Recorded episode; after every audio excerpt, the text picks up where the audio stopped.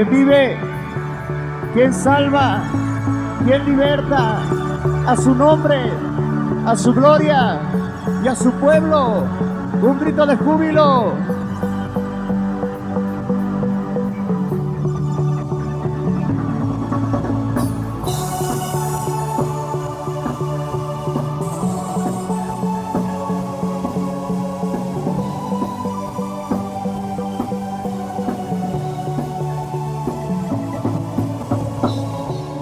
Por tu gracia y tu amor que encienden esta mi pasión. Jesús, te cantaré y celebraré que estás aquí.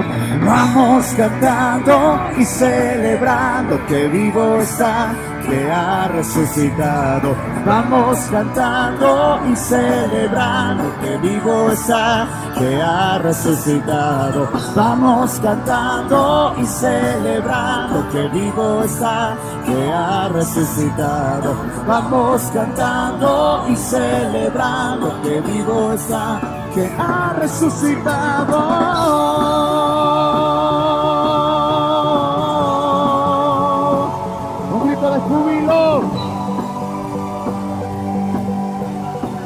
Levanta tus manos y adórale a tu Señor fuerte. Es por tu gracia y tu amor que enciende esta mi pasión. Por la eternidad yo te amaré. Es por tu gracia y tu amor que enciende esta mi pasión. Por la eternidad yo te amaré. Declara su fidelidad. Jesús, tú eres fiel y danzaré por tu bondad. Jesús, te cantaré y celebraré estás aquí. Todos arriba. Vamos cantando y celebrando que vivo está, que ha resucitado. Vamos cantando y celebrando que vivo está, que ha resucitado. Vamos cantando y celebrando que vivo está, que ha resucitado. Vamos cantando y celebrando que vivo está, que ha resucitado.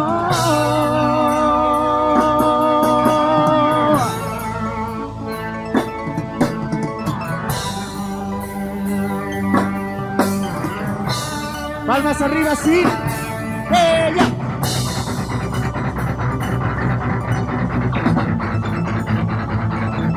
Ya te la sabes, a la cuenta de tres. El mejor grito de júbilo. ¿Ok? ¡Un, dos, grita! Un grito de júbilo más fuerte. Un último grito de júbilo.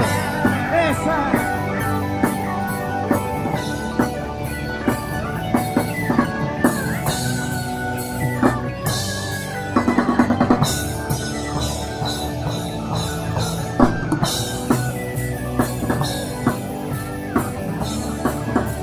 Levanta tus manos y cántale fuerte. Vamos cantando y celebrando que vivo está, que ha resucitado. Vamos cantando y celebrando que vivo está, que ha resucitado. Vamos cantando y celebrando que vivo está, que ha resucitado. Vamos cantando y celebrando que vivo está, que ha resucitado.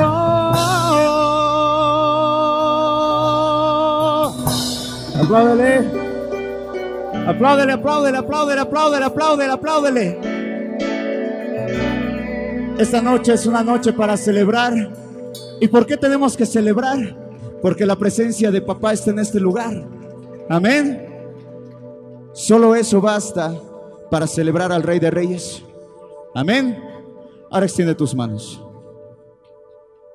Y dile conmigo, Padre amado, mi corazón está dispuesto a escucharte a ti, Señor. Señor amado, toma control de mi vida. Llevo todo pensamiento cautivo a tu mente, Señor. Toma autoridad sobre toda fuerza espiritual, maligna, enemiga, que quiere impedir que yo reciba tu palabra, con sueño, con falta de atención, con distracción. En el nombre de Jesús, toma autoridad sobre ustedes y los ato y los encadeno y los echo fuera en el nombre de Jesús. Fuera en el nombre de Jesús. Fuera en el nombre de Jesús. Papito eterno, dile conmigo, papito eterno, yo te pido, te pido ángeles, Señor, ángeles guerreros, que estén guerreando, Señor amado, mientras yo me alimento de ti. Te pido ángeles, alabadores, que te estén adorando, Señor, mientras yo me alimento de tu palabra. Mi espíritu, Señor amado, se une al tuyo, porque escrito está que aquel que se une a ti en un solo espíritu, uno es contigo. Señor amado, gracias. Gracias porque puedo escucharte ahora. En el nombre de Jesús. Y sin decir amén, dale un fuerte aplauso al Señor. Puedes tomar tu lugar.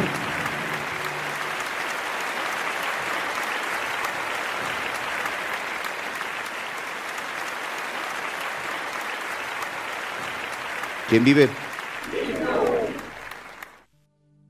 He titulado este mensaje, ¿vale la pena vivir así? Préstame mucha atención. Todo este tiempo, amada familia, hemos estado hablando de la importancia de ser un verdadero discípulo. Y ser un discípulo considero que es el mayor reto de todo hijo de Dios. Puesto que son pocos los que verdaderamente dejan atrás sus sueños, dejan atrás sus metas, dejan el deseo de militar en esta tierra para militar en las cosas del Señor. Y todo aquel que se considere discípulo en esta tierra, que ha tomado la verdadera determinación, su mayor anhelo es seguir a Cristo. Eso ya lo sabemos, ¿verdad? Pero por otro lado es doloroso ver cómo está hoy en día la iglesia de Cristo. Pues es doloroso ver la apostasía que hoy muchos dentro de la iglesia del Señor están viviendo. Muchos que están con falsa seguridad, que dicen vivir de una manera santa, pero la cruda realidad es que están lejos de ella. También es cierto, amada familia, que muchos dentro de la congregación, dentro de la iglesia, se han acostumbrado a vivir en su pecado y han dejado atrás la relación que en algún momento los unía con el Señor. Y esto, amada familia, ya estaba profetizado. Y esto lo representa en el Antiguo Testamento con el pueblo de Israel. El profeta Jeremías, ahora mismo lo vamos a leer, declara el lamento que sentía por Israel, porque Israel nació para ser un pueblo realmente libre y entregado al Señor, pero lastimosamente producto de la falsa seguridad y producto del deseo de perseguir su pecado, se convirtió en un pueblo malvado y un pueblo que gracias a la maldad del corazón tuvo que vivir en aflicción y lastimosamente vivir años y años de sufrimiento. Y para eso te voy a pedir que abras tu Biblia en el libro de Jeremías, el capítulo 2, el verso 14 al 19. Jeremías capítulo 2, verso 14 al 19 dice la palabra, es Israel siervo es esclavo. ¿Por qué ha venido a ser presa? Los cachorros de león rugieron contra él, alzaron su voz y asolaron su tierra. Quemadas están sus ciudades sin morador. Aún los hijos de Memphis y de Tafnes te quebrantaron la coronilla. Nota que acarreó esto el haber dejado al Señor tu Dios cuando te conducía por el camino. Ahora pues, ¿Qué tienes tú en el camino de Egipto para que bebas agua del Nilo? ¿Y qué tienes tú en el camino de Asiria para que bebas agua del Éufrates? Tu maldad te castigará y tus rebeldías te condenarán. Sabe pues y ve cuán malo y amargo es haber dejado tú al Señor tu Dios y faltar mi temor en ti, dice el Señor de los ejércitos. Hoy en día, amada familia, el pueblo del Señor lastimosamente vive en una profunda aflicción. Es increíble ver cómo hoy en día la iglesia está viviendo en mucho dolor. Y en algún momento de ser una iglesia realmente libre y disfrutando de los beneficios del Señor, se convirtió en una iglesia llena de aflicción, llena de esclavitud, a causa de lo que sucede en la sociedad pero también a causa de la inmundicia que hay en el corazón. Pues hoy en día dejamos de ser una iglesia libre para ser una iglesia esclava, pero ya no esclava de una manera física, sino esclava espiritualmente. ¿Por qué? Porque muchos hoy en día han abandonado al Señor, pese a que están en la iglesia, pese a que se congregan cada domingo, pese a que dicen ser siervos del Señor. De una u otra manera han llegado a abandonar al Señor y lastimosamente no se dan cuenta que el dolor y el sufrimiento puede ser la consecuencia de haber dejado al Señor. Pues la consecuencia de aquellos que en un principio caminaron bien y vivieron su misericordia conlleva el resultado de una crisis catastrófica en su vida espiritual. Es por eso que en el verso 19 el profeta Jeremías declara que no es el Señor el que nos castiga, sino es la propia maldad del corazón la que castiga al ser humano. Pues en un momento dejamos de ser hijos de Dios para volvernos hijos del pecado. En algún momento dejamos de ser apasionados por el Señor por ser apasionados por lo que hoy está en la tierra. Y el estilo de vida que hoy en día está viviendo la iglesia del Señor ya no es un estilo de vida que busca la santidad, sino es un estilo de vida que quiere idealizar al Señor de una manera terrenal. Es por eso que la apostasía dentro de la iglesia hoy en día está más latente, porque ya no quieren creer en el Dios de la Biblia, sino que están idealizando al Señor conforme al corazón del ser humano. Es que mi Jesús es bueno él no me va a castigar por mi maldad. Él sabe que soy imperfecto y por eso Él tiene misericordia de mí, aprovechándose de la gracia del Señor. Y muchos dentro de la iglesia hoy en día han cometido ese pecado terrible de crear su propio modelo de Jesús, crear su propio modelo del Señor, un modelo que se acomoda a las pasiones terrenales. Y esto ya estaba profetizado. Pues producto de haber abandonado al Dios de la Biblia, producto de haber abandonado al verdadero Señor, al Creador de los cielos y de la tierra, se convirtieron en esclavos y se convirtieron en presa de Satanás, pero para destrucción. Y esa es la consecuencia, amada familia, de aquellos que hoy en día ya no quieren perseverar sino que se jactan de su pecado y se, jactan de su imperfección, diciendo que el Señor comprende cuando no es así. Aquella persona que no puede perseverar o que juega con el Señor Jesucristo en un va y viene, que un día estoy con Él y al otro día estoy con mi pecado, producto de ese estilo de vida, vienen las consecuencias. Por eso en Jeremías capítulo 2, el verso 17, dice la palabra, no te acarrió esto, la aflicción, la consecuencia, el dolor, el sufrimiento. No te acarrió esto el haber dejado al Señor tu Dios cuando te conducía por el camino. Amada familia, escúchame bien.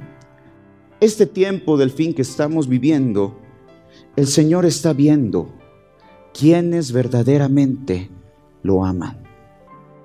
Quienes verdaderamente buscan su santidad, pero también quienes hoy en día están viviendo en una falsa seguridad y en una hipocresía. Pues lo vuelvo a repetir, la iglesia se caracterizaba por ser santa, al igual que el pueblo de Israel se, se caracterizaba por ser santa, pero hoy en día se ha convertido en un libertinaje. Y en aquella época Jeremías se lamentaba a causa de la apostasía del pueblo de Israel. Pues de ser, lo vuelvo a repetir, de ser un pueblo libre se convirtieron en esclavos. Y hoy en día la iglesia está esclava porque ya no busca su santidad. Pues hoy en día es más sencillo pecar y golpearse el pecho un domingo en la mañana que verdaderamente quebrar el viejo hombre y vivir en santidad. Muchos hoy en día, producto de que ya están muchos años en el camino, se han olvidado realmente de quién es Él y se han olvidado de lo que hizo en sus vidas. Y lo peor de todo es de que muchos aún no se dan cuenta que su pecado sigue ahí presente. ¿Y que es el pecado? La maldad del corazón, la que traerá las consecuencias, la que traerá el castigo. Pues eso dice la palabra tu maldad te castigará. Lastimosamente, amada familia, y esto es doloroso para cualquier hijo de Dios que ama verdaderamente a Jesús, pues el Señor se lamenta lo que hoy está aconteciendo con su iglesia. Pues el Señor sabe que a todos nosotros, todos los que estamos aquí, hemos sido llamados con un solo propósito, que es agradarlo. Él sabe muy bien el propósito por el cual nos ha traído esta noche a este auditorio pero también se lamenta al ver la condición en la que hoy nos encontramos, pues la aflicción se ha convertido en algo del día, el pan de cada día. El dolor y el sufrimiento ya es costumbre dentro de la iglesia. Hoy en día nadie puede decir que está bien porque es dolor tras dolor y sufrimiento tras sufrimiento, pero claro, culpamos al diablo y decimos, no, es que Satanás se ha levantado contra mí, cuando verdaderamente no nos miramos al espejo y vemos que el producto, que la aflicción, el sufrimiento, el dolor es consecuencia de la propia maldad del corazón. ¿Me estás entendiendo?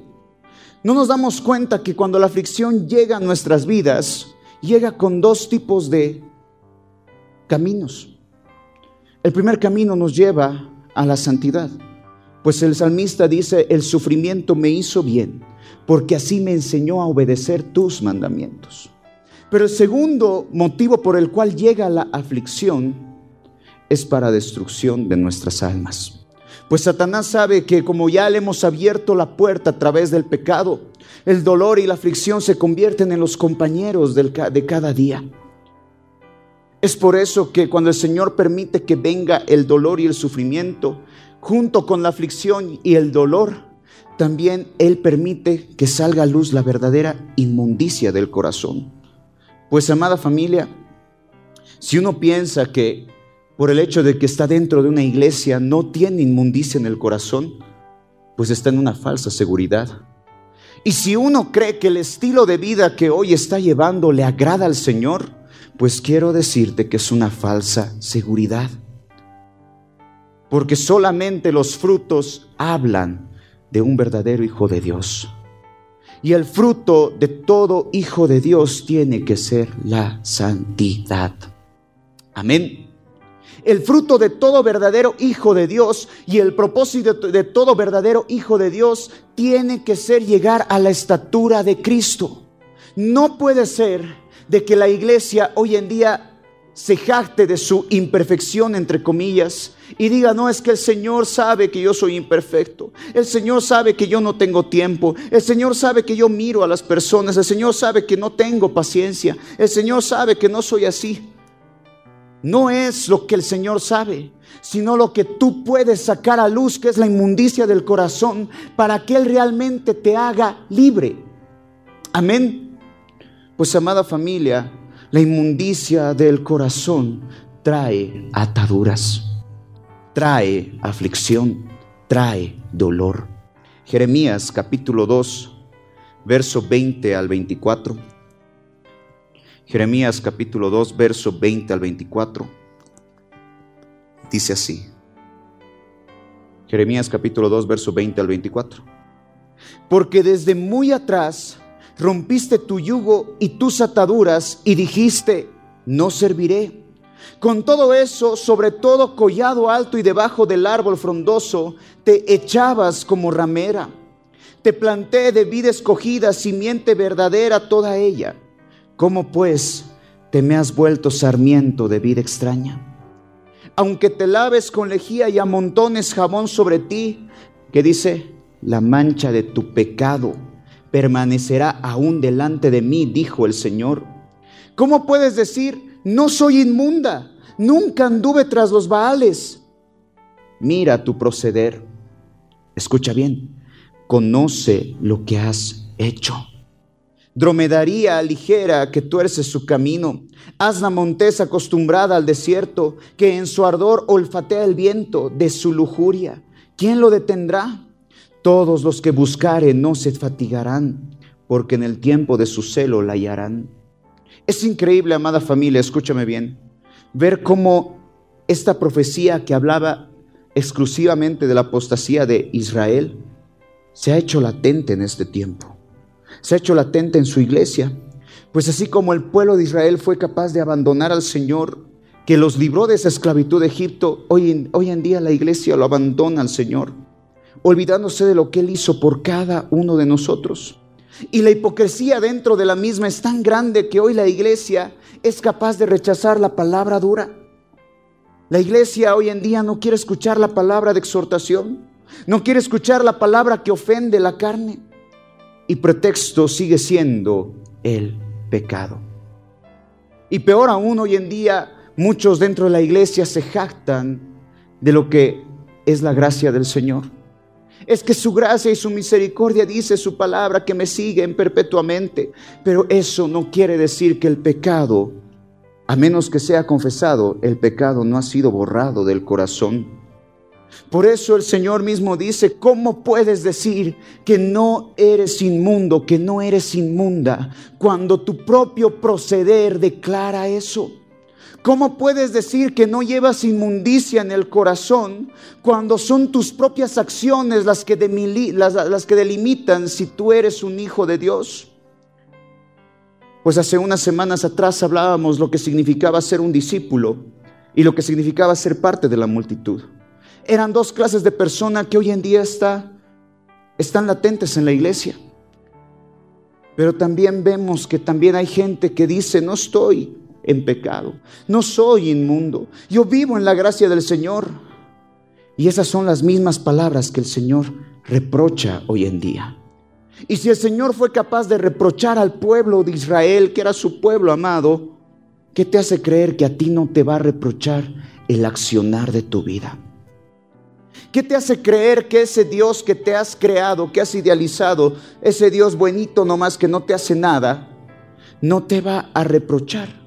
Lo que realmente eres. Pues puedes decir ante el mundo y puedes decirte o mirarte al espejo y decir, yo no peco. O decir como los fariseos, no soy tan inmundo como otros. Lo único que demuestra, amada familia, es la hipocresía que hay en tu corazón. Y la pregunta sigue siendo la misma. ¿Vale la pena vivir así? Vale la pena, amada familia, creer que el Señor está feliz con el estilo de vida que hoy en día muchos llevan. Vale la pena decir que el Señor está contigo cuando lo que primero, lo que, lo que buscas, mejor dicho, es tu pecado. Vale la pena decir que vives en santidad cuando esta boca es maldiciente. Vale la pena decir que eres un hijo de Dios cuando tus propias acciones demuestran todo lo contrario.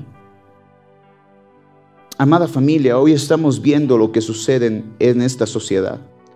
Estamos viendo la maldad a flor de piel y estamos viendo también la cobardía de la iglesia al no querer hacer frente al pecado. Y muchos pueden decir, ese es el trabajo del pastor. No, ese es el trabajo de los líderes. Ellos son los que tienen que denunciar el pecado. Otros hoy en día viven en pecado, pero se fijan en el pecado del hermano y no son capaces de mirarse al espejo y ver que la apostasía de su propio corazón y ver lo que está sucediendo en su propio corazón está provocando que el Señor se aparte de ti. ¿Y qué pasa? Viene la prueba, viene la aflicción, viene el dolor, porque el Señor mismo dice, ahora ve cuán difícil y cuán tormentoso es haber dejado al Señor tu Dios. Esta clase de mensajes, amada familia, jamás van a ser populares y no tienen por qué serlo. pero tienen que ser necesarios para la salvación de nuestras almas. Amén. Tienen que ser necesarios porque si nosotros no nos miramos al espejo y seguimos creyendo en esa falsa seguridad y diciendo el Señor está conmigo, pues en el momento que este corazón deje de latir, nuestra eternidad va a estar lejos del Señor. Porque la hipocresía del corazón, amada familia, trae juicio. Y el juicio, amada familia, es terrible. Y el juicio para aquel que dice que no ha pecado es aún peor. Jeremías capítulo 2, verso 32 al 35.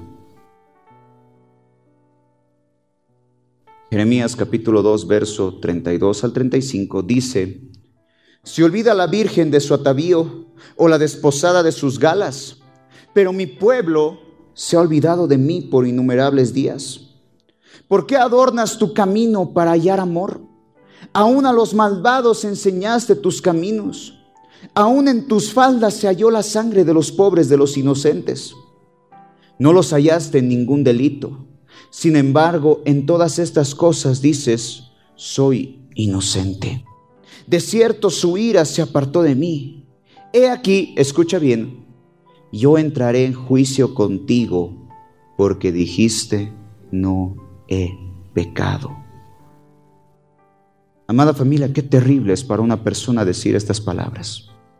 Y aún más terrible es justificar el pecado, pues el pueblo de Israel cometió dos grandes pecados. El primero lo abandonó al Señor y el segundo comenzó a deleitarse en su carne. Tú puedes decir, no le he abandonado al Señor, por eso estoy aquí, pastor, pero aún te deleitas en tu carne. Otros, ni lo uno ni lo otro, han decidido ya no asistir a la iglesia y deleitarse en su carne hasta como reproche, como hijos malcriados para hacer enojar a papá porque papá no pudo hacer algo por ellos. Amada familia, el pecado del pueblo de Israel fue el abandono de su Señor. Y el pecado de la iglesia hoy en día, y la iglesia somos tú y yo, es el mismo, el abandono al Señor. Hipócritamente el pueblo de Israel decía, yo no he pecado, yo vivo en santidad, somos el pueblo escogido del Señor, ya somos libres, ya somos salvos. Y hoy en día la iglesia dice lo mismo. Hoy hay mucha gracia, gracia para todos, pero no son capaces de confrontar el pecado. Hoy en día dices vivir en la gracia, pero te deleitas en tu pecado. Pero ¿qué pasa? Es en ese momento cuando la aflicción toca tu puerta. Es en ese momento cuando el dolor toca tu puerta. Es en ese momento cuando recién, producto de que este corazón se lastima, recién eres capaz de mirarte al espejo y darte cuenta quién eres. Porque ese es el propósito de la aflicción que tú puedes estar viviendo. Y también es el propósito del dolor que el Señor permite que venga a tu vida solamente para que te arrepientas. Porque no nos olvidemos que el juicio, amada familia, sigue latente en este tiempo. En ninguna parte de la Biblia vas a leer de que el Señor anuló el juicio para sus hijos, no. Juicio viene para todos aquellos que hacen lo malo. Amén. Y juicio viene no solamente a ti, sino vienen a tus generaciones. Pues la palabra del Señor dice que el Señor visita la maldad de los padres sobre los hijos. Eso quiere decir que tu propia maldad traerá consecuencias no solamente a ti, sino a tus hijos. Y aquellos que ahora son jóvenes y todavía no tienen hijos, todo lo que se siembra se cosecha en algún momento. Amén. Es por eso que nadie, amada familia, está libre del juicio del Señor, a menos de que haya un verdadero arrepentimiento. Amén. Porque dice la palabra que sin santidad, ¿qué dice? Ah, sin santidad nadie verá al Señor. Y la iglesia, por muy santa que hoy en día quiera aparentar, solamente hace falta ver los frutos para ver si es apariencia o es realidad. Y te vuelvo a preguntar, ¿vale la pena vivir así? ¿Vale la pena vivir engañado una y otra vez creyendo que ya te has ganado el cielo solo con asistir un domingo en la mañana? Vale la pena seguir creyendo que el Señor no te va a rendir cuentas del tiempo que estás desperdiciando por no querer ser discípulo. Vale la pena seguir diciendo que vives en santidad cuando estos pies corren al pecado. Yo sé que la respuesta de muchos va a ser no. Entonces, amada familia, ¿por qué seguimos viviendo así? Y peor aún, ¿por qué la iglesia sigue sufriendo? ¿Por qué la iglesia sigue tormentosa o atormentada, mejor dicho? ¿Por qué tú hasta el día de hoy no recibes la respuesta a tu aflicción? Porque sigue ahí el pecado. Porque sigue ahí la aflicción. Porque hasta el día de hoy no quieres mirarte al espejo y reconocer quién realmente eres. Amén. La consecuencia, amada familia, del pecado siempre va a ser el dolor. Y la consecuencia del pecado siempre va a ser la aflicción. Pero sea que venga la aflicción o el dolor, siempre conlleva un propósito bueno. Y el propósito es que te arrepientas, que vuelvas a Él. El Señor nos ama tanto que permite que venga el dolor a tu vida para que así reconozcas quién es tu Señor. Y me acuerdo una historia. A mí me contaron cómo eran los pastores en el, en, los pastores verdaderos, no los que pastorean ovejas, animalitos. Y el pastor, cuando veía a la oveja descarriada o que se iba por otro lado, primero el pastor agarraba su callado y lo traía de vuelta al redil. Pero si la ovejita seguía independiente y seguía creyendo que era independiente, ¿sabes qué hacía el pastor? el pastor le rompía la pata. Eso declara la historia, tú puedes averiguar en internet. Le rompía la pata, le curaba, le volvía a curar. Pero solo la ruptura de la pata le enseñaba a la oveja a depender de su pastor. Y esto se hace latente hoy en día en la iglesia. Pues el Señor está permitiendo que muchos de nosotros vivamos el peor momento de nuestras vidas solamente con el propósito de ser dependientes de Él, de no abandonar y seguir nuestro camino, sino seguir el camino de la santidad que nos lleva a la vida eterna. Amén. Por eso, amada familia, es necesario, y lo vuelvo a repetir, y perdona si sueno como en el mensaje que te di hace un par de semanas es necesario diferenciar si somos la multitud que es capaz de dejar al Señor por cualquier motivo o somos discípulos dispuestos a entregar nuestra propia vida por el bien de nuestra salvación. Amén.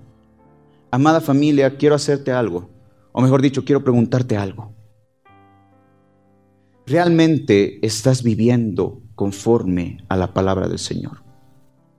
¿Realmente puedes mirarte al espejo y decir, sí, estoy viviendo en completa santidad?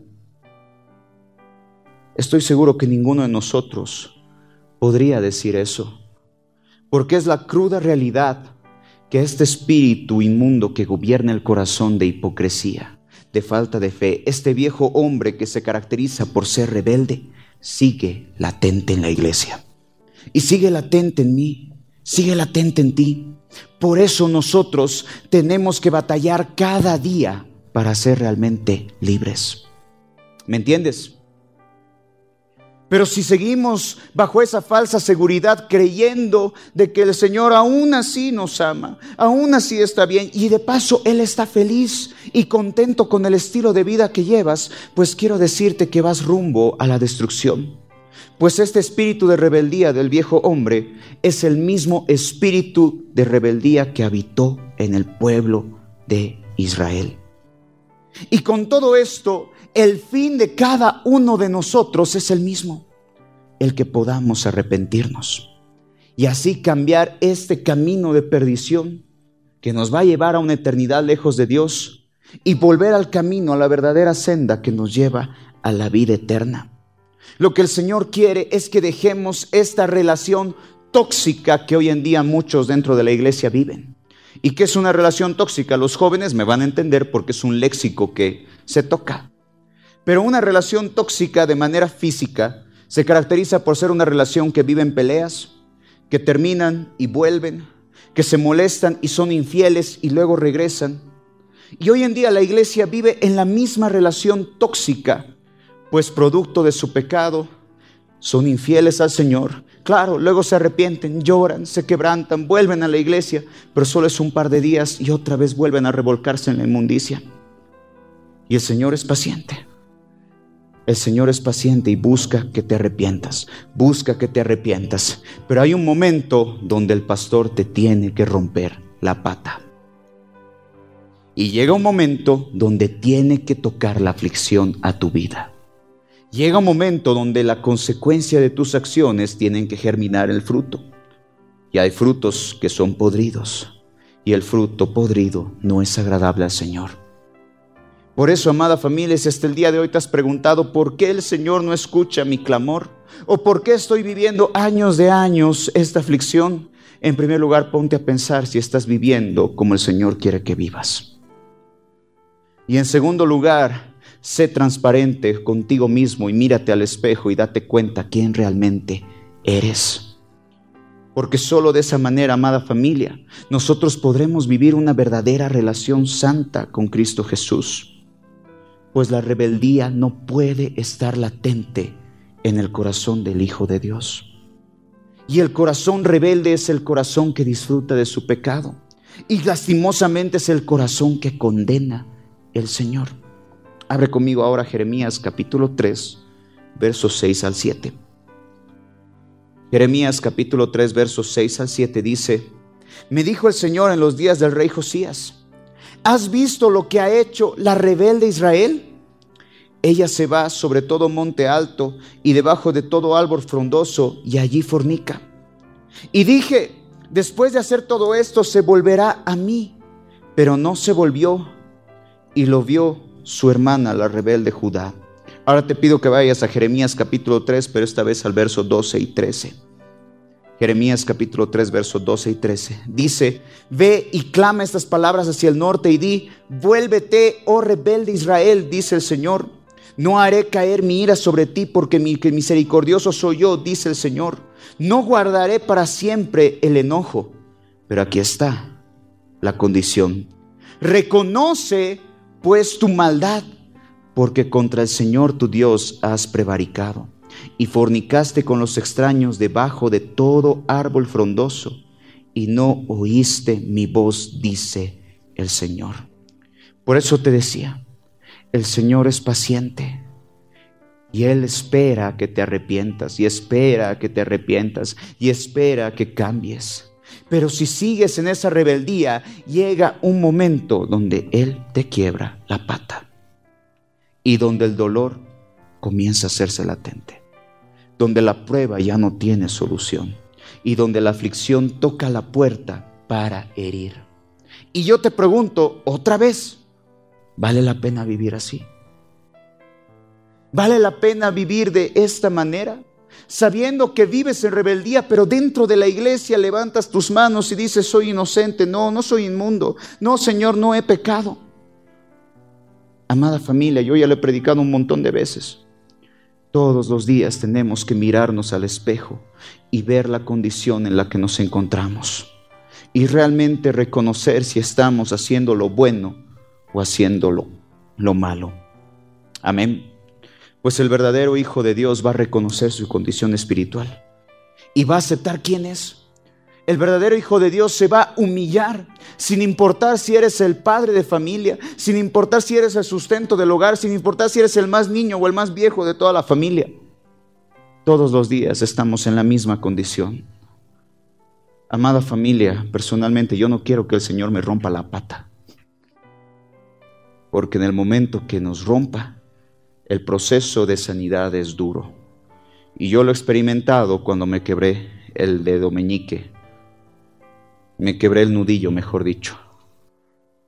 El dolor de la ruptura física me conllevó a un día entero de dolor. Eran horas y horas donde yo no podía ni siquiera pararme por el dolor de un dedo.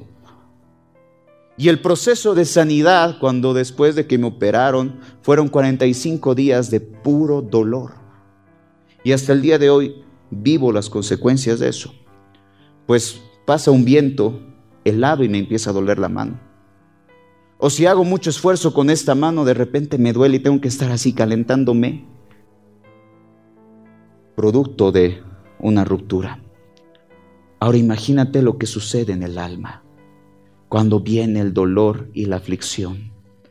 Muchos pueden ser libres de sus consecuencias o salir ilesos del pecado, o mejor dicho, de la aflicción, pero otros, lastimosamente, van a tener que vivir con las consecuencias de su pecado.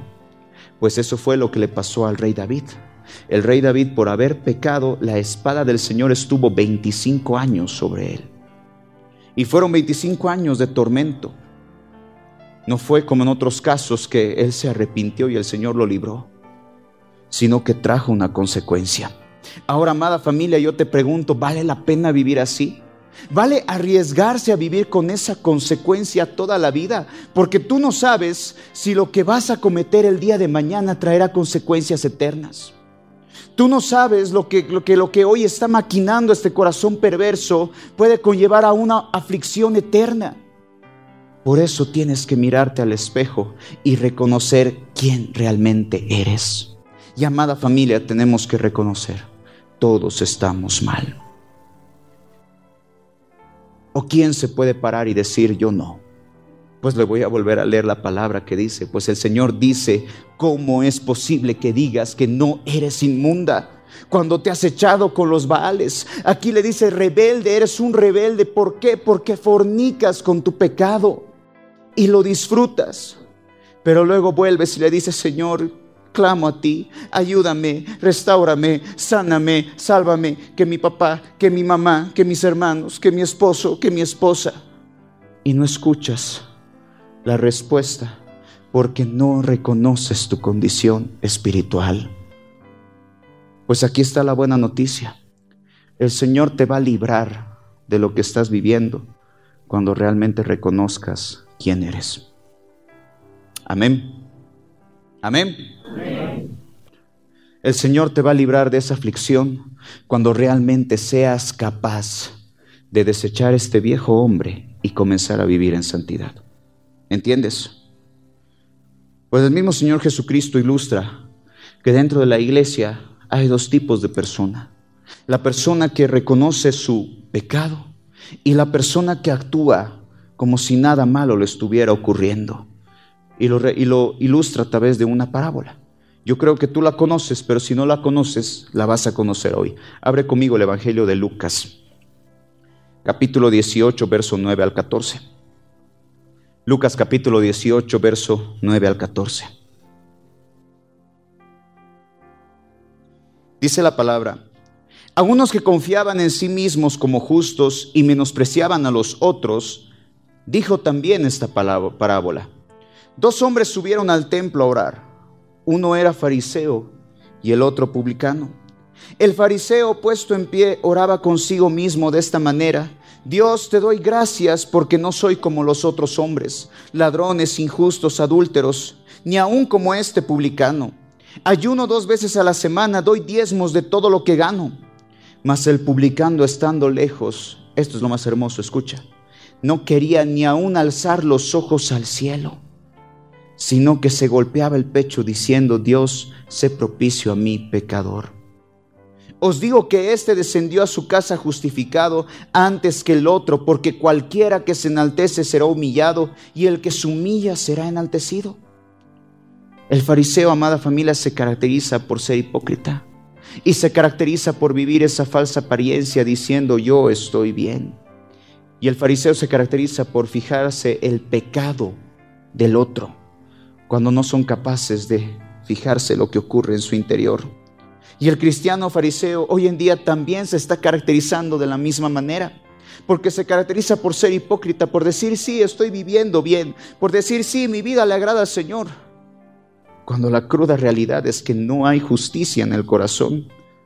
Otros hoy en día piensan que el Señor está con ellos gracias al esfuerzo humano, porque directamente dicen, ay, es que como asisto a la iglesia, soy capaz de levantarme seis de la mañana y el Señor le agrada eso. Más allá de todo eso, amada familia, Él lo que quiere es santidad. ¿Me entiendes?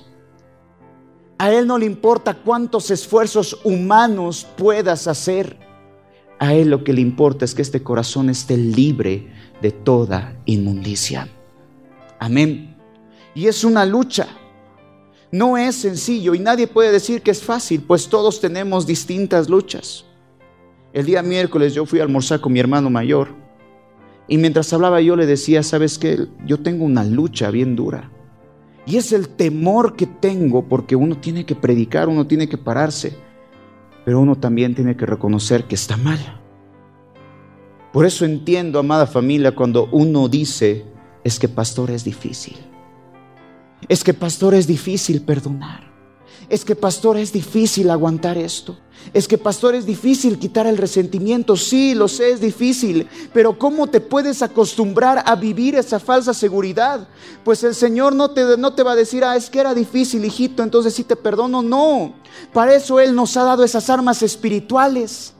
Para poder hacer frente a todo aquello que para nosotros humanamente es difícil. Porque humanamente es difícil perdonar. Humanamente es difícil restaurar. Humanamente es difícil ser paciente. Pero para todo eso tenemos un Padre Celestial que nos da la salida a cada uno de ellos. Nos da las herramientas para ser libres de ellos. Y yo me acuerdo que mi hermano me dijo, no ames en tu conocimiento humano. No digas, yo quiero amarlo, Señor. Di, Señor, quiero que tú me des de tu amor para amarlos, porque tu amor no es suficiente. En ese momento yo le dije gracias, porque sabía que era la respuesta que yo necesitaba para poder sacar lo que estaba inmundo en mí. Peor hubiera sido decir, me he acostumbrado, como yo lo prediqué hace unos años atrás, que lastimosamente me había acostumbrado al espíritu de depresión y había dicho, ya, ok, voy a vivir toda mi vida con esto. El Señor no quiere que te acostumbres a tu pecado. Es por eso que Él permite la aflicción, porque si no es por las buenas, es por las malas. Si no es a través de la pérdida, no aprendemos nada. Si no es a través de la ruptura de la pata, no pasa nada. Si no es a través del dolor del corazón, no hay cambio. ¿Me entiendes? Ahora te pregunto, puede ser que tú no estés viviendo en aflicción o estés viviendo en prueba, pues ten cuidado. De la misma manera el Señor ahorita está siendo paciente, pero tal vez el hermano que está al lado, está atrás o está al frente tuyo, ya está viviendo en esa aflicción. Y ahora te pregunto, ¿vale la pena vivir así? ¿Qué prefieres? ¿Prefieres que el Señor ahora mismo te confronte por las buenas y te diga, hijo, arrepiéntete? ¿O quieres esperar a que te rompa la pata y te venga el dolor para que recién seas capaz de cambiar? ¿Quieres esperar a que el Señor permita que este corazón sea lastimado y que, los, y que las lágrimas broten de tus ojos? ¿O ahorita mismo que tienes la oportunidad, que estás viviendo bien o relativamente bien? Le digas como ese publicano, Señor, ten misericordia. Te pido perdón. Y por muy sencillo que parezca, amada familia, son las pequeñas cosas de las cuales Satanás se agarra para lastimarnos o para destruirnos, mejor dicho. El simple hecho de no perdonar. El simple hecho de hablar mal de alguien. El simple hecho de expresarse mal de alguien el simple hecho de no ser paciente. El simple hecho de hablar de amor cuando no hay amor. O hablar de perdón cuando no hay perdón. O hablar de restauración cuando tú mismo no quieres restaurar tu relación con tu familia.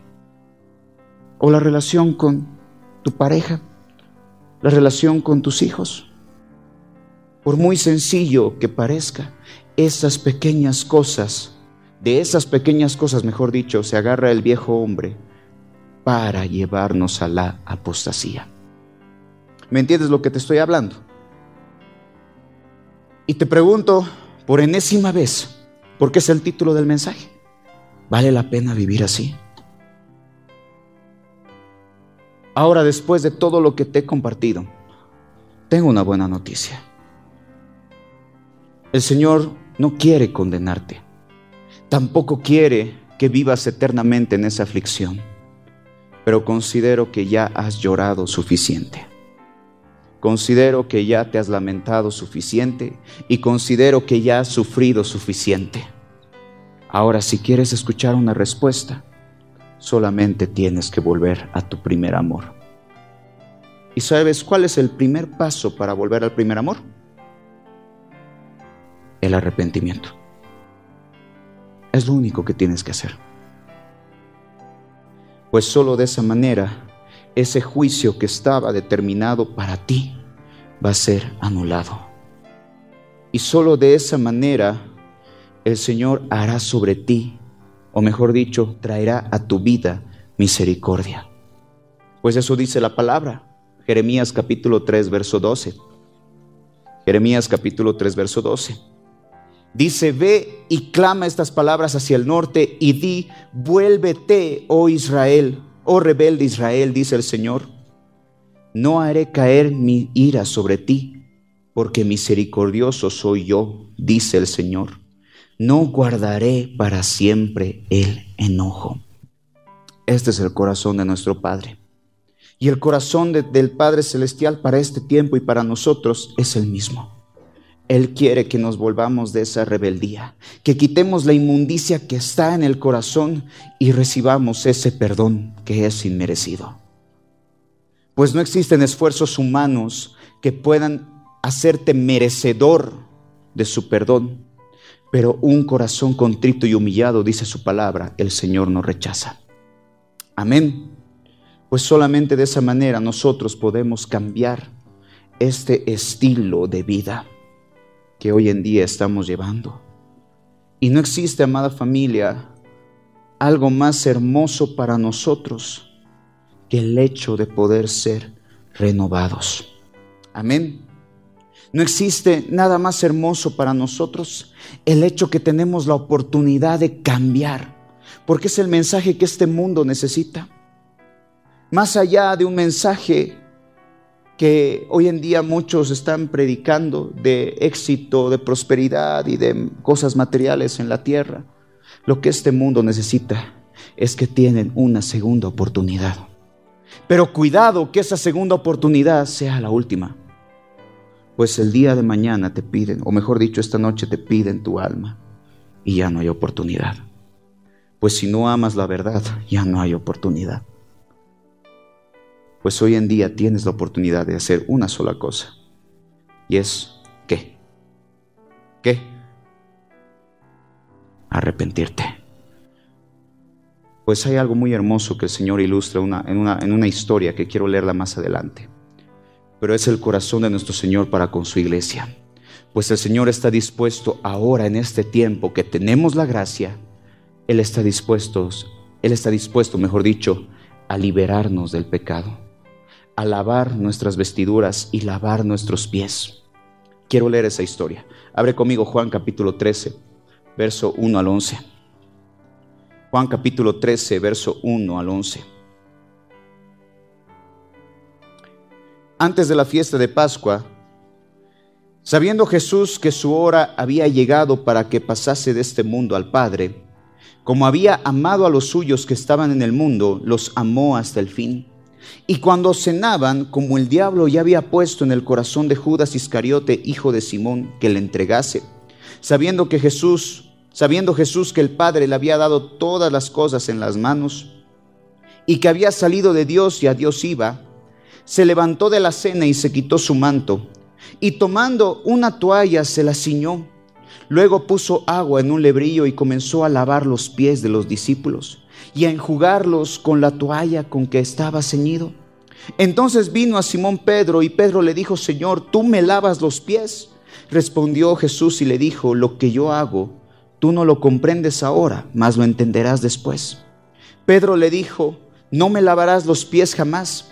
Jesús le respondió, escucha bien, si no te lavare, no tendrás parte conmigo. Le dijo, le dijo Simón Pedro, Señor, no solo mis pies, sino también las manos y la cabeza. Jesús le dijo, el que está lavado no necesita sino lavarse los pies, pues está todo limpio. Y vosotros limpios estáis, aunque no todos. Porque sabía quién le iba a entregar, por eso dijo, no estáis limpios todos. Ahora aquí hay una enseñanza muy linda. la Biblia declara de que el Señor estaba dispuesto a lavar los pies de todos sus discípulos, incluido dos de ellos, Pedro, el que lo iba a negar, y Judas, el que lo iba a traicionar. El Señor está dispuesto a liberarnos, porque esa es la enseñanza espiritual. Él está dispuesto a liberarnos de toda inmundicia y a sacar toda inmundicia del corazón. Pero depende de nosotros el accionar después de ello. Pues el Señor ahora mismo te puede lavar, te puede limpiar. Pero si el día de mañana vuelves a revolcarte en el lodo, jamás fuiste limpio. Simplemente fue un momento de emoción. Pues el Señor mismo les dijo, aquí ahorita a todos estoy dispuesto a lavarles, pero no todos están limpios. Porque Él ya vio que Judas ya lo iba a entregar, pero aún así, ¿qué hizo? Estaba dispuesto a lavarle los pies.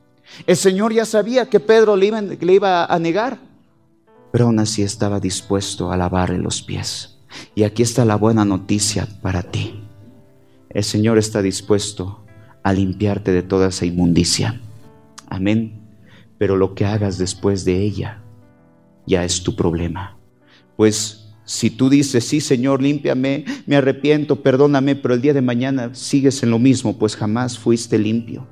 Y simplemente fue una excusa más. Por eso el Señor mismo nos declara y hace esa misma analogía que significa limpiar la inmundicia pero a través de la liberación. Y es por eso que le dijo a Pedro, si no te lavare, no vas a tener parte conmigo. Por eso te decía, ¿qué pasa si esta noche te piden tu alma? ¿Qué pasa si el día de mañana es tu último día en esta tierra? ¿Te vas a arriesgar a vivir así? ¿Realmente quieres esperar a que el dolor sea tan grande o inmenso para que recién dobles rodillas.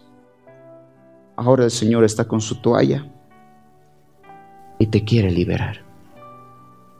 Te quiere sanar. Amén. Pero sobre todo quiere lavar esa inmundicia que está en tu corazón. Este acto de limpieza de parte del Señor, amada familia, está al alcance de todos nosotros en esta, en esta noche pero solo está para aquel que está dispuesto a cambiar para siempre. Amén. Y quiero contarte esto, y con esto ya termino. La anterior semana me tocó viajar a la ciudad de Tarija. Y llegué el sábado en la mañana, y mientras hablaba con el hermano que nos recoge y nos lleva al lugar donde nos vamos a alojar, comencé a ver mis redes sociales y comencé a ver en, el, en mis contactos de WhatsApp que todos estaban lamentando el fallecimiento de una persona. Yo pregunté quién era porque me, me hacía cara conocida, pero tal vez no la conocía de verdad. Y me dice esta persona, estoy en shock. Y yo le digo, ¿por qué?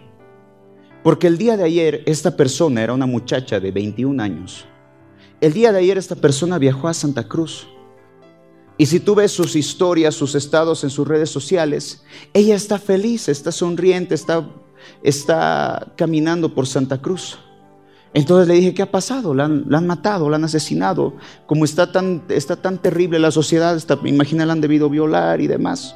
Y me dice, no, comió algo que le hizo daño y le dio una alergia que no pudieron controlar y falleció.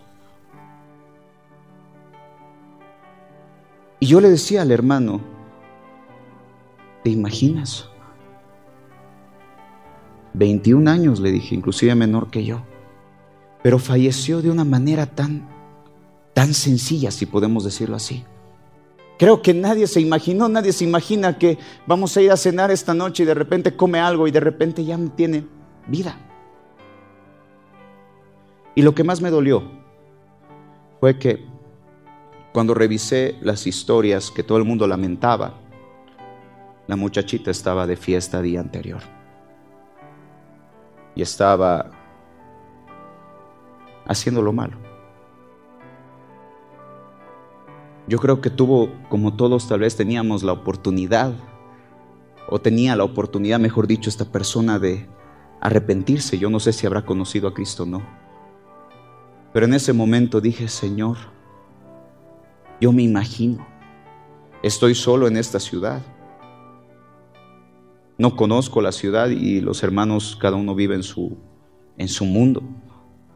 ¿Qué pasaría si yo al salir a comprar comida de repente algo me pasa? O al cruzar la calle. Yo no me ubico muy bien las calles en Tarija y me pierdo.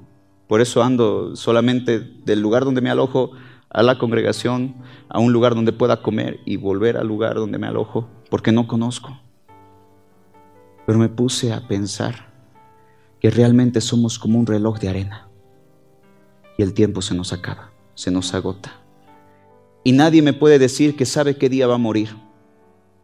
¿Quién sabe si esta noche es la última para nosotros? Y te vuelvo a preguntar, ¿vale la pena? ¿Vale la pena seguir en la hipocresía? Sales de aquí, Satanás se levanta contra, ti, se se te acabó el tiempo. Ya no hay oportunidad. Ahora estás en la oportunidad de amar la verdad, de cambiar, de ser restaurado, de que el Señor te lave los pies y seguir limpio. Amén. Quiero que levantes tus manos.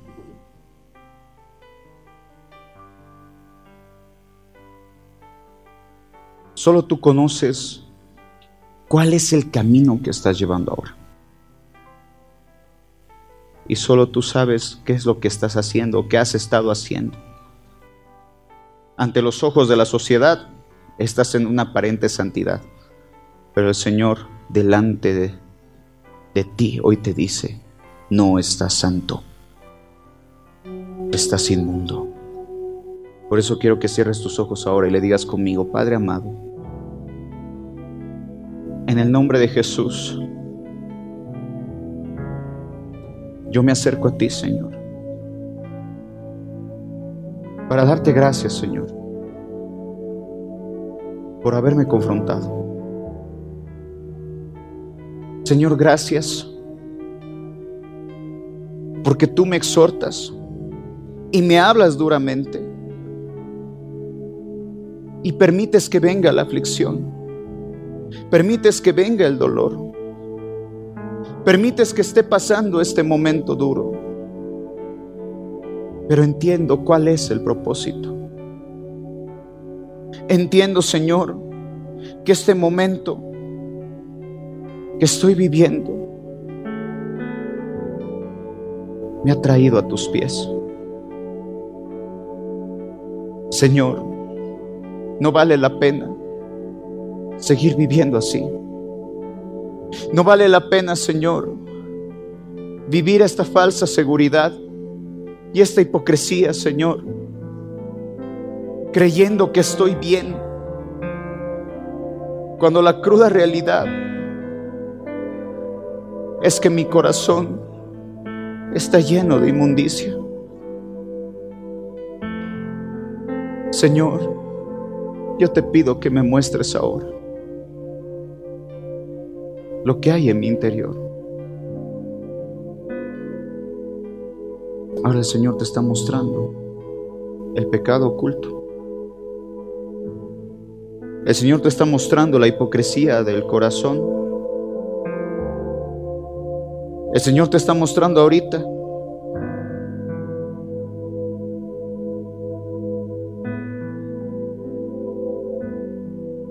Él te dice, hijito, he venido aquí para lavarte tus pies. Señor te dice, estoy aquí dispuesto a limpiarte de esa inmundicia, a liberarte de esa inmundicia.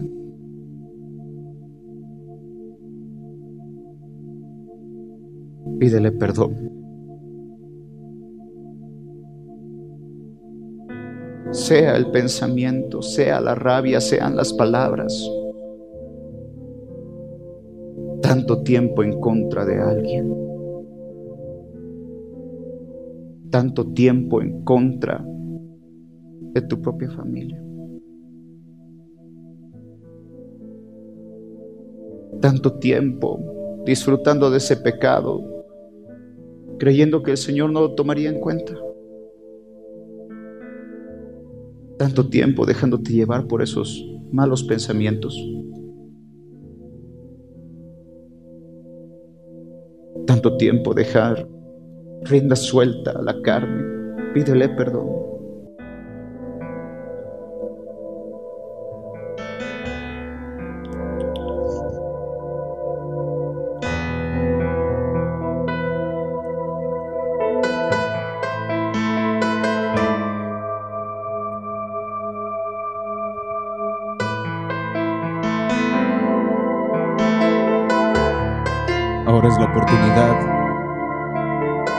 Ser tu última oportunidad.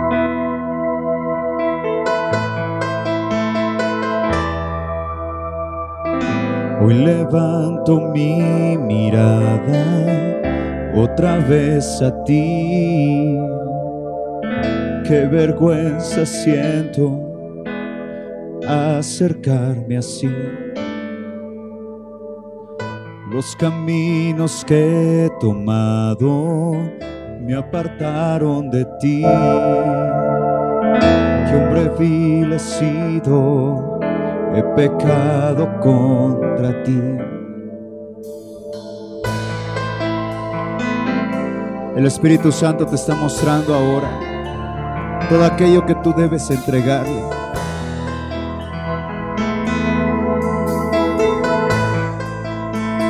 Ahora cantando al Rey. Una y mil veces me han dicho que acabaría así, que si no regreso a tiempo puede ser mi fin. Cada amanecer te he ignorado.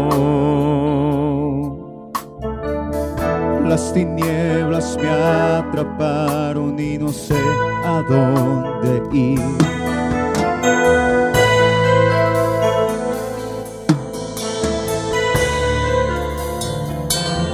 Habla con él ahora.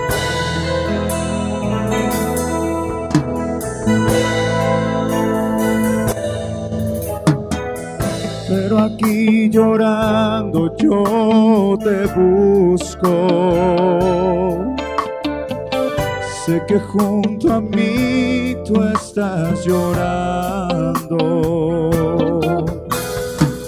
Sé que he sido malo y no merezco cada lágrima que estás brotando. Levanta tus manos, dile. Si aún soy digno de tu amor, por favor te pido me perdones. Duele tanto, tanto este dolor que me estoy muriendo tu amor. Dile a Él, te he fallado, mi Señor. Te he fallado tantas veces que me siento indigno para mirarte. Necesito me perdones, Señor Jesús. Ah, ah, ah. Levanta tus manos, dile a. Te he fallado,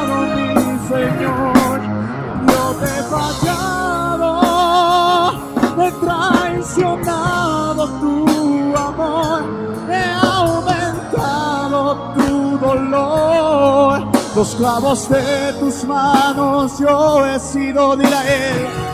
Perdóname. Perdóname.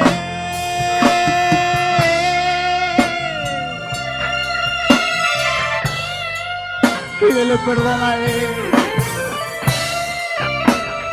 Vuélvete de esa inmundicia y cambia tu corazón. Saca de ti lo peor que hay para que Él pueda restaurarte.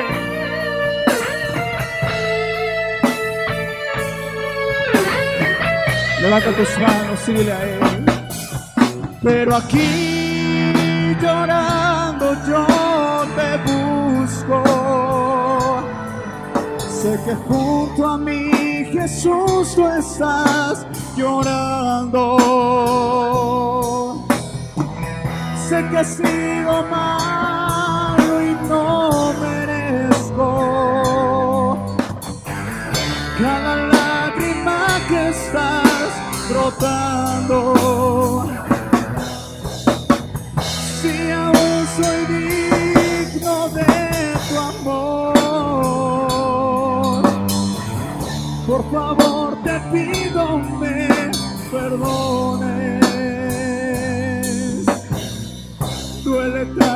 tanto, ese dolor que me estoy muriendo sin tu amor.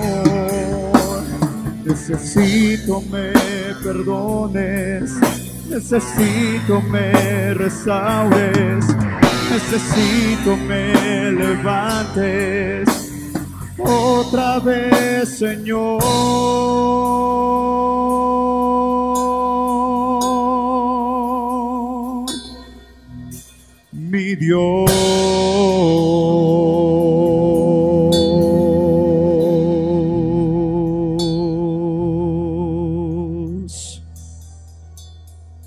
Levanta tus manos. Dile, estoy llorando, Señor. Estoy llorando por causa de mi infidelidad. Hoy comprendo que mi aflicción y, mi y mis consecuencias del son consecuencias, Señor, del dolor. Hoy entiendo, Señor, que este sufrimiento ha sido consecuencia de mi pecado, que tanto tiempo lo he estado disfrutando. Y perdóname, Señor, por haber estado viviendo esta falsa seguridad. Perdóname, Señor, por haber estado viviendo en hipocresía, creyendo que te agradaba cuando no es así. Sé que te he lastimado. Sé que estás llorando conmigo. Y lo que más me duele, Señor, es haber lastimado tu corazón. Lo que más me duele, Señor, es haberte sido infiel. Perdóname. Perdóname. Levanta tus manos. Ora cantando al Señor. Pero aquí llorando yo te busco. Sé que junto a mí Jesús tú estás llorando. Reconoce. Sé que he sido malo y no merezco cada lágrima que estás brotando. Levanta tus manos, clámale. Si aún soy digno de tu amor, eleva tu voz. Por favor te pido me perdones. Duele tanto, tanto este dolor que me estoy muriendo sin tu amor. Necesito me perdones, necesito me restaures, necesito me levantes. Otra vez, Señor,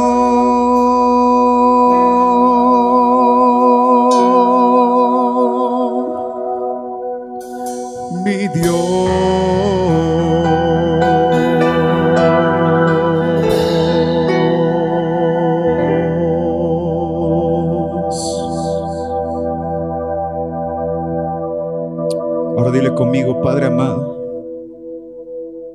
te doy gracias por todo lo que me has mostrado. Señor amado, hoy quiero que tú laves mis pies, que quites de mí esta inmundicia. En el nombre de Jesús, yo tomo autoridad y renuncio a todo espíritu que ha estado gobernando mi vida, que te he confesado. En el nombre de Jesús, lo arranco de mi corazón y lo ato a la cruz de Cristo. Padre Celestial, lléname de tu Espíritu Santo.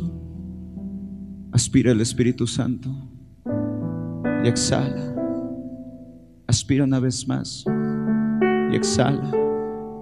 Aspira una vez más y exhala. Dile conmigo, Señor, gracias. Gracias por esta oportunidad. Gracias por ser misericordioso y por no estar enojado conmigo, Señor. Gracias por la prueba y la aflicción. Gracias por el sufrimiento. Porque este sufrimiento me hizo bien porque ahora me enseña a obedecer tus mandatos. Este sufrimiento me ha hecho bien, porque así aprendo a serte fiel. Gracias Señor. Ahora te entrego mi aflicción te entrego mi dolor y mi prueba. Ahora sé que tú me escuchas, porque ya no hay barreras, ya no hay inmundicia en mi alma. Ahora te puedo pedir y sé que me vas a escuchar, sé que me estás escuchando ahora. Ahora, ¿cuál es tu aflicción? Dile a Él.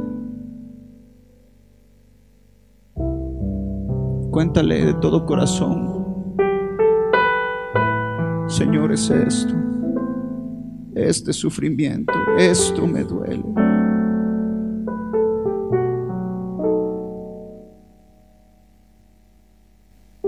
Esta es mi carga, papá.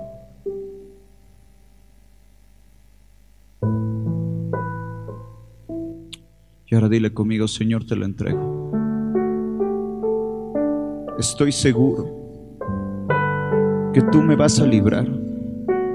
Estoy seguro, Señor, que este dolor ya pasó. Este sufrimiento ya pasó. Esta aflicción ya pasó. Señor, sé propicio a mí. Es lo único que te pido. Ten misericordia de mí no me abandones. Enséñame a amar tu verdad. Enséñame a serte fiel. Enséñame a discernir el camino que estoy llevando. Y como dice el salmista, Señor, en el Salmo 119, en el verso 71, el sufrimiento me hizo bien, porque me enseñó a prestar atención a tus decretos. Extiende tus manos y dile conmigo, bueno ha sido, Señor, haber sido humillado, porque así aprendí tus estatutos. Gracias, Señor. Gracias, Padre. Te entrego mi vida, mi corazón y todo lo que soy. Mi familia, Señor, a quienes amo. que estén bajo tus alas, Señor. Gracias, mi Dios. En el nombre de Jesús. Amén. Puedes darle un fuerte aplauso a papá.